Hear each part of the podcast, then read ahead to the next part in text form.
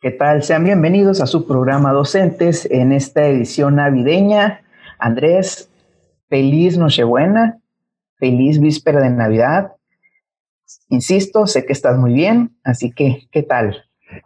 ¿Qué tal, Manuel? Muchas gracias. Así es, estamos, seguimos y seguiremos. E igualmente, Manuel, un abrazo y que esta Nochebuena pues sea de lo más bendecida para ti, para tu familia y pues para toda nuestra audiencia también, ¿no? Este es un programa especial en el cual vamos eh, a hablar un poco sobre algo muy especial ahí interesante que les va a poner Manuel. A ver, ¿qué traemos? Sí, para quienes nos están viendo, no quienes nos están escuchando, no nos pueden ver, es obvio, pero para quienes están viendo, pues ya nos dieron aquí con nuestros gorritos navideños, muy ad hoc a la ocasión.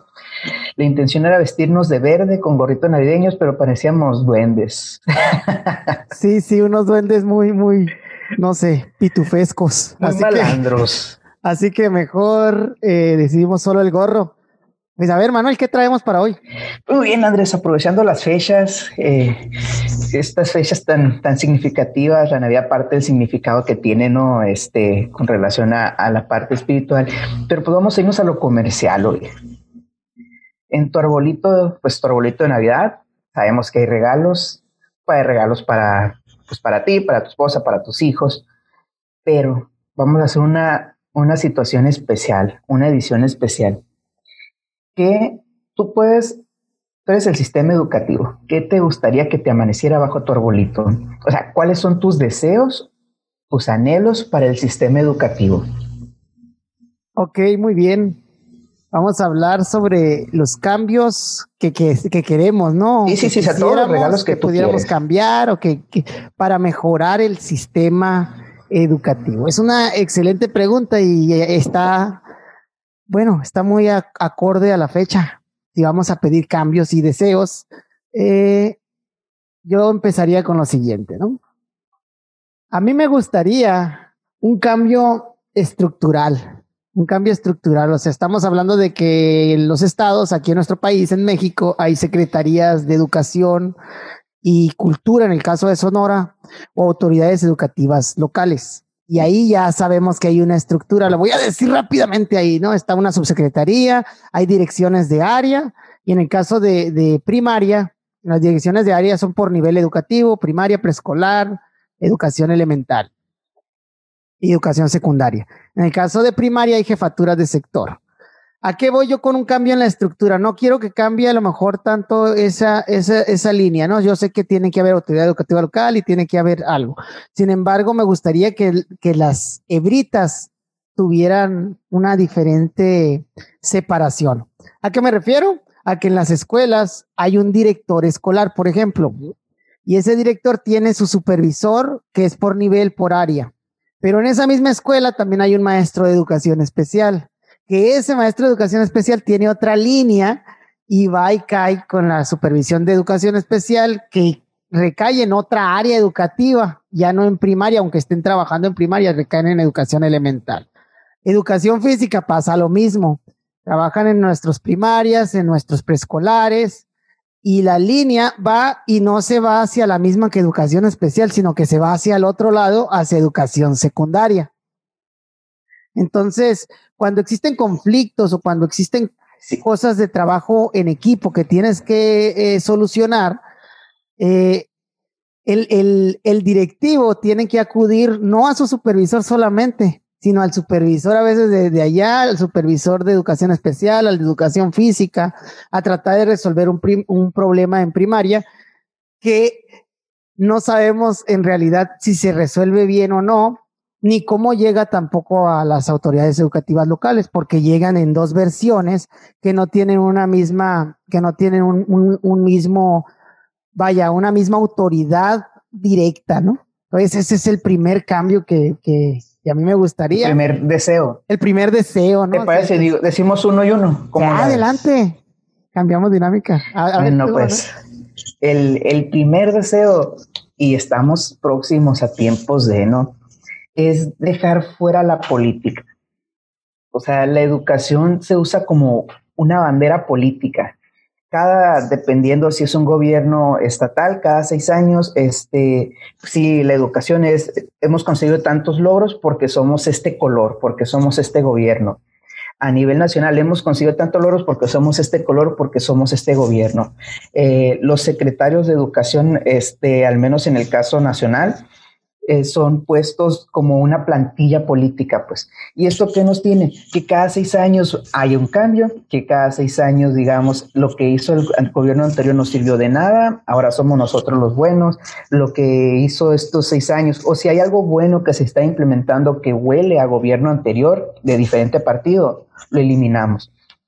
Entonces yo creo que es muy importante realmente que el enfoque de la educación sea el bienestar de los niños, niñas y adolescentes, que esta frase que tenemos tanto, o sea, el, bienestar superior de ellos. Pero tristemente vemos cómo se utiliza como una bandera política. Y al final, ya cuando estamos en tiempos de campaña, ahí andamos que los eventos, que las fotos, que esto, que lo otro. Y como, o sea, al fin y al cabo lo que tenemos son procesos de seis años y no tenemos un avance o no tenemos el crecimiento que podríamos tener si la educación estuviera desligada de la política y se dejara, o sea, que hemos tenido en los últimos 20 años hemos tenido una evolución, bueno, al revés, no, hemos tenido una evolución, pero ¿qué pasa?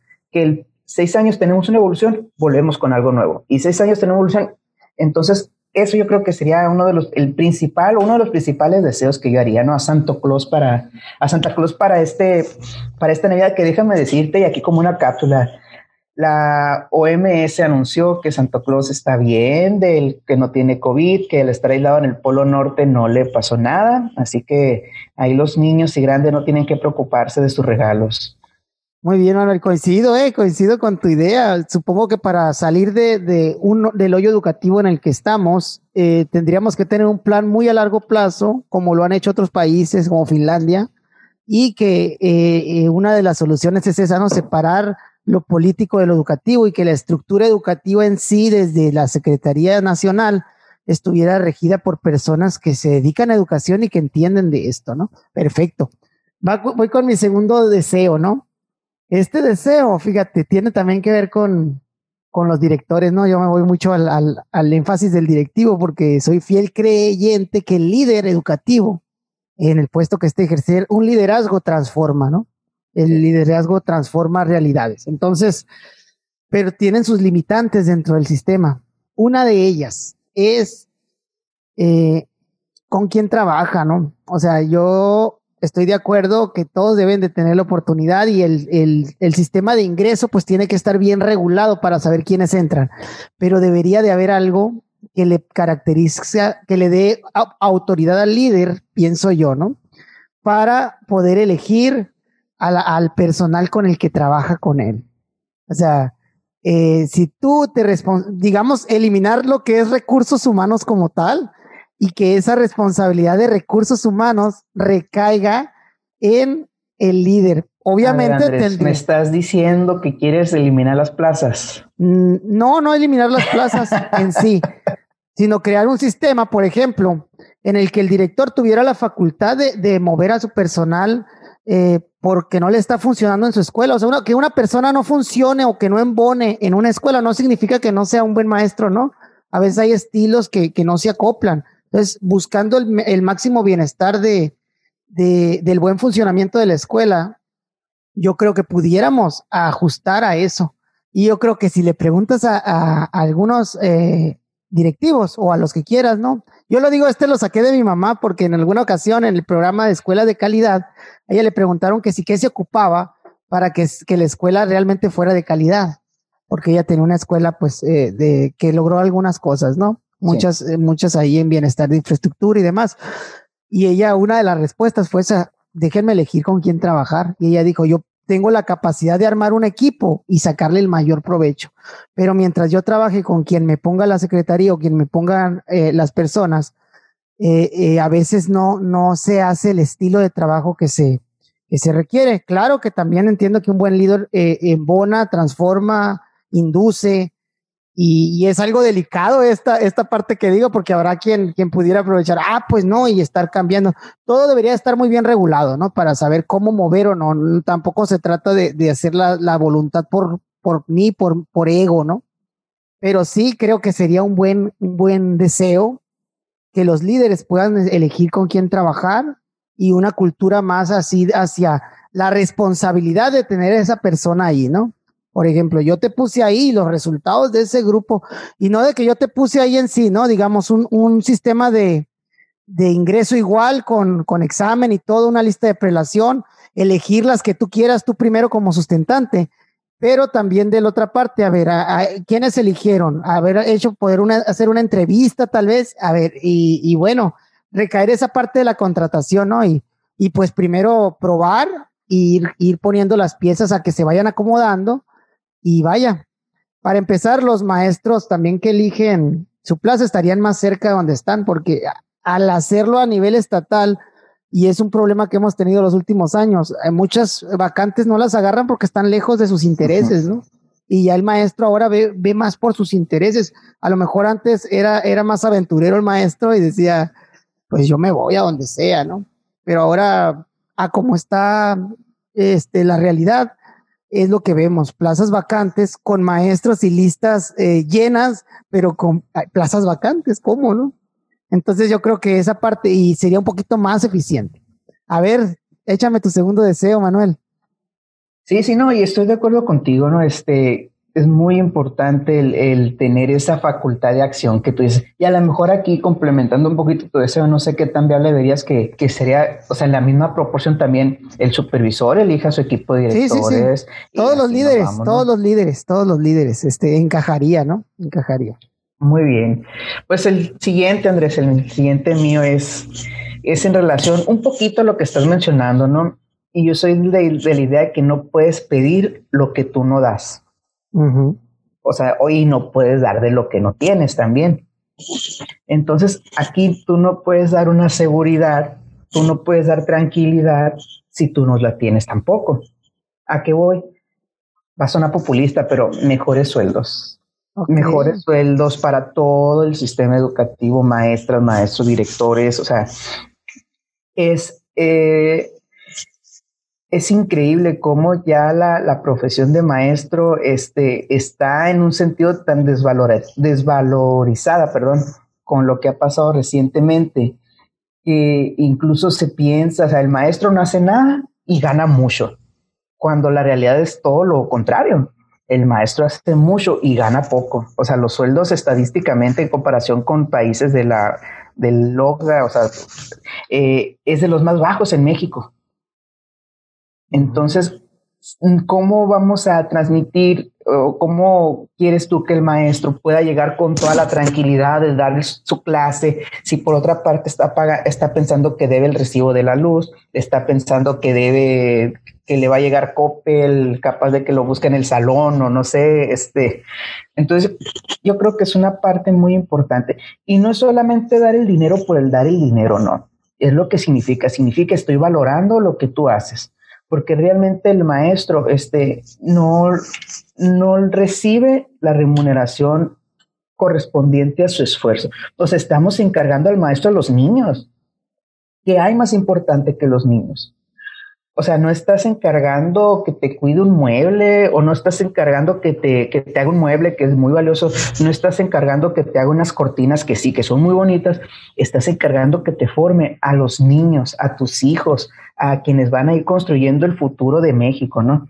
Entonces, cierto que ahorita mencionabas un ejemplo de, Noruega, Dinamarca, Finlandia, no sé qué Finlandia. Este, veía un documental de la educación en Noruega, un mini documental, ¿no? Y, y cómo las elecciones, la gente mejor preparada, si los, tú para ser maestro tienes que ser el, el, mejor de tu clase, pero esa, esa, ese compromiso, esa responsabilidad se ve retribuida también con el sueldo que tú ganas. Y no tienes necesidad de lo que pasa aquí en México. mayormente o muchos maestros tienen un segundo trabajo en las tardes o tienen una segunda fuente de ingreso y en muchas ocasiones la fuente de ingreso alternativa les, les resulta tan redituable que ya queda la profesión de maestro como en un segundo término. O tenemos el caso de los maestros sobre el plaza, que ahí están todos cansados los maestros trabajando mañana y tarde medio comiendo para poder este, tener un sustento para su familia. Entonces yo creo que ese sería mi segundo deseo. Santa, que caiga el billete. Que caiga el billete.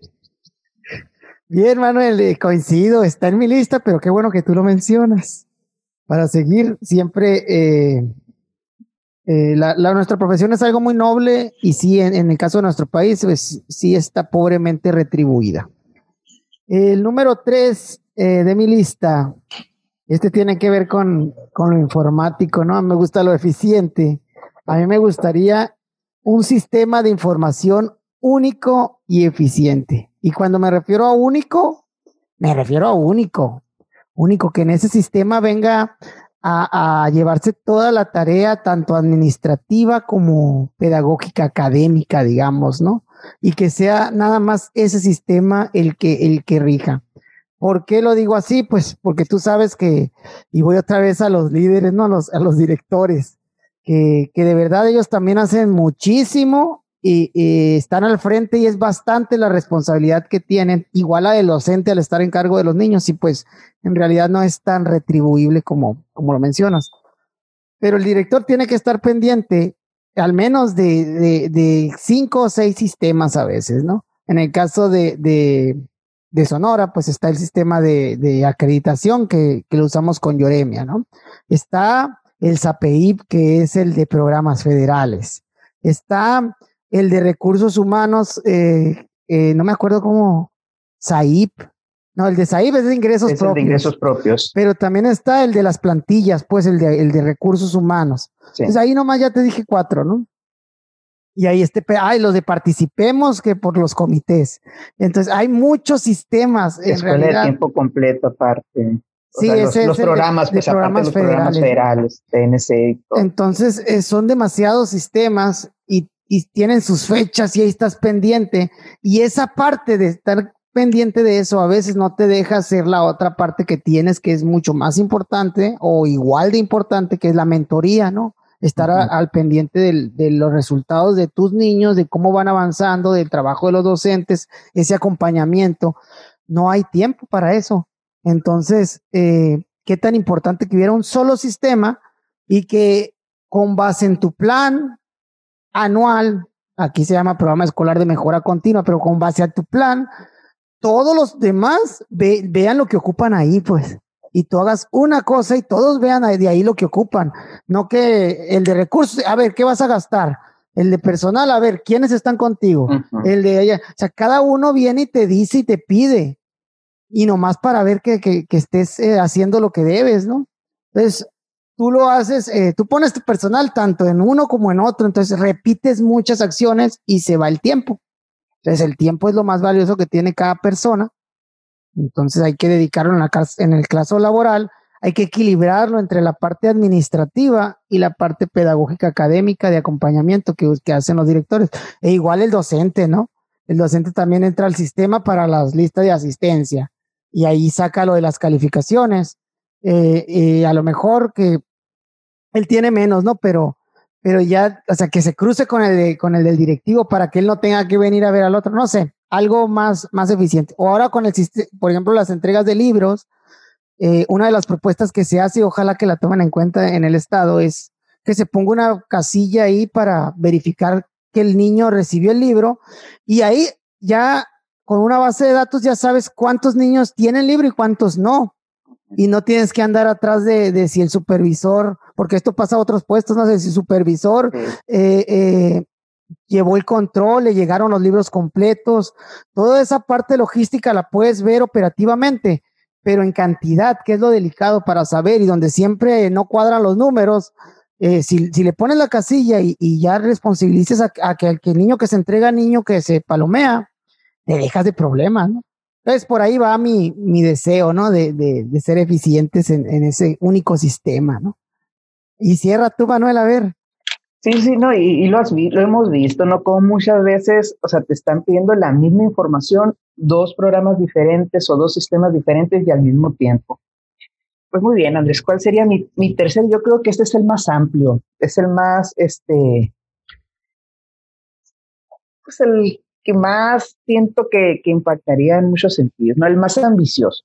Ah, bien. Mira, te lo voy a, bueno, lo, tú hablaste de cambios estructurales, ¿no?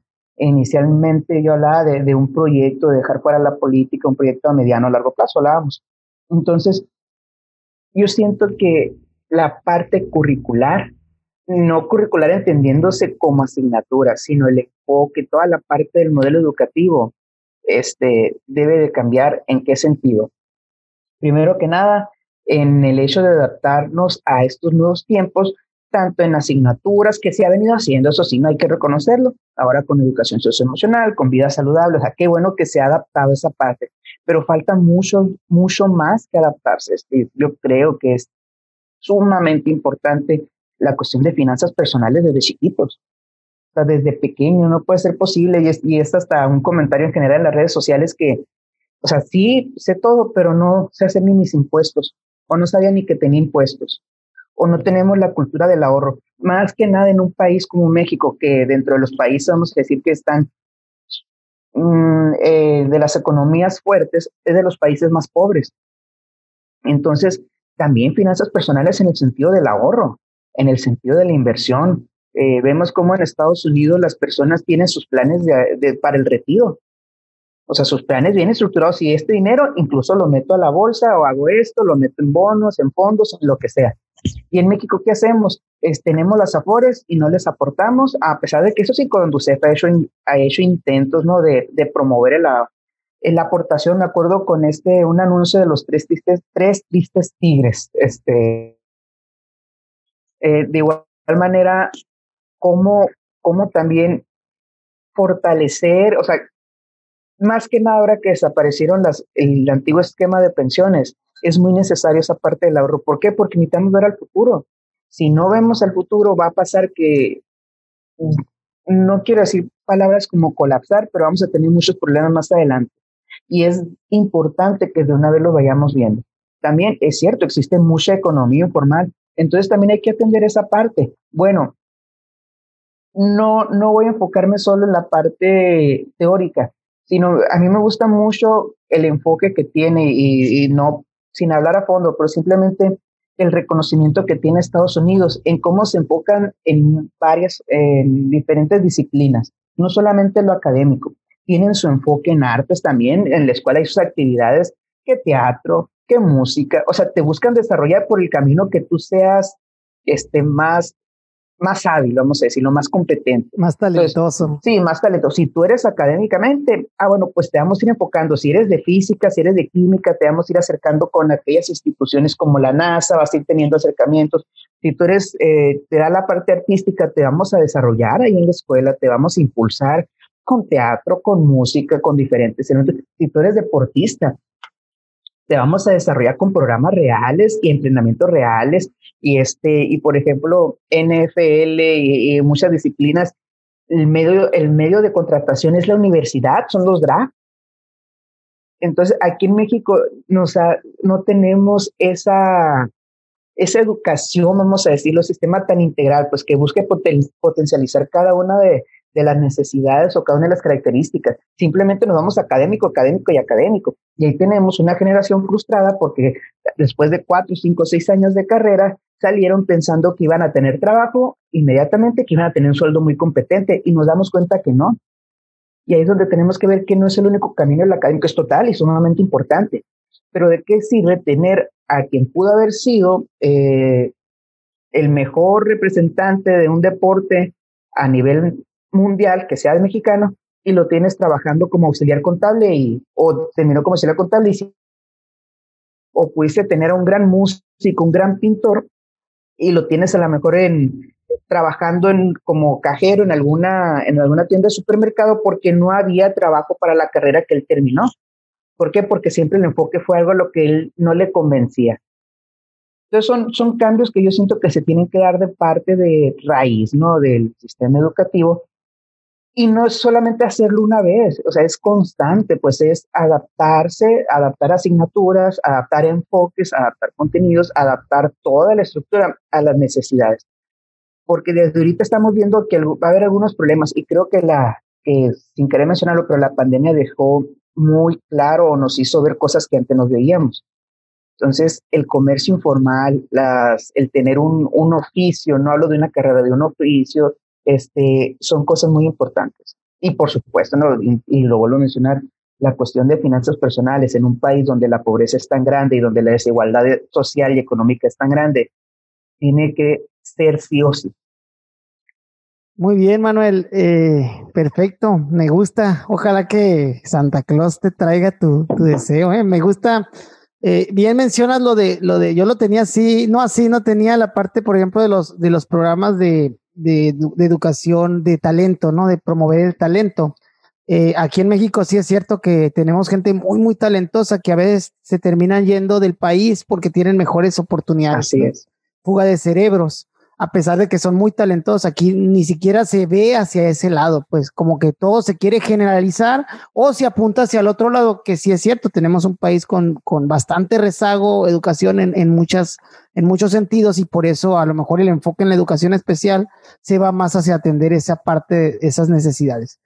Eh, bueno, hasta aquí el programa. O sea, disfruté mucho esta charla. Ahí le estamos pidiendo a Santa Claus que, que, que traiga estos, estos pequeños deseos, estos dos humildes duendes rojos. y bueno, nos, nos, vemos, ¿no? Si tú tienes deseos que quisieras, estás en tiempo, pues escríbenos en los videos o escríbenos en el, en el YouTube en Spotify no se puede, pero estamos para servir, leer. Sería muy interesante ver las propuestas de, los maestros, directores y todo, ¿no? Reciban un cordial saludo y Manuel, adelante, despídenos. Sí, sí, no, que tengan muy rica cena, que estén con todos sus seres queridos, disfruten este tiempo en familia. Este, sí hay que cuidarlo, ¿no? Las mismas precauciones. Eh, esperemos que este tiempo en familia sea es un tiempo de armonía, un tiempo para agradecer hasta donde hemos llegado, que hemos llegado con bien. Sabemos que en algunos casos va a ser una Navidad este, poquito complicada por la pérdida de un ser querido, pues para todos, todas aquellas personas que van a estar extrañando a alguien el día de hoy, eh, le deseamos toda nuestra paz, todo nuestro cariño y toda nuestra fuerza. Y pues que tengan muy bonitas fiestas. Nos vemos el siguiente.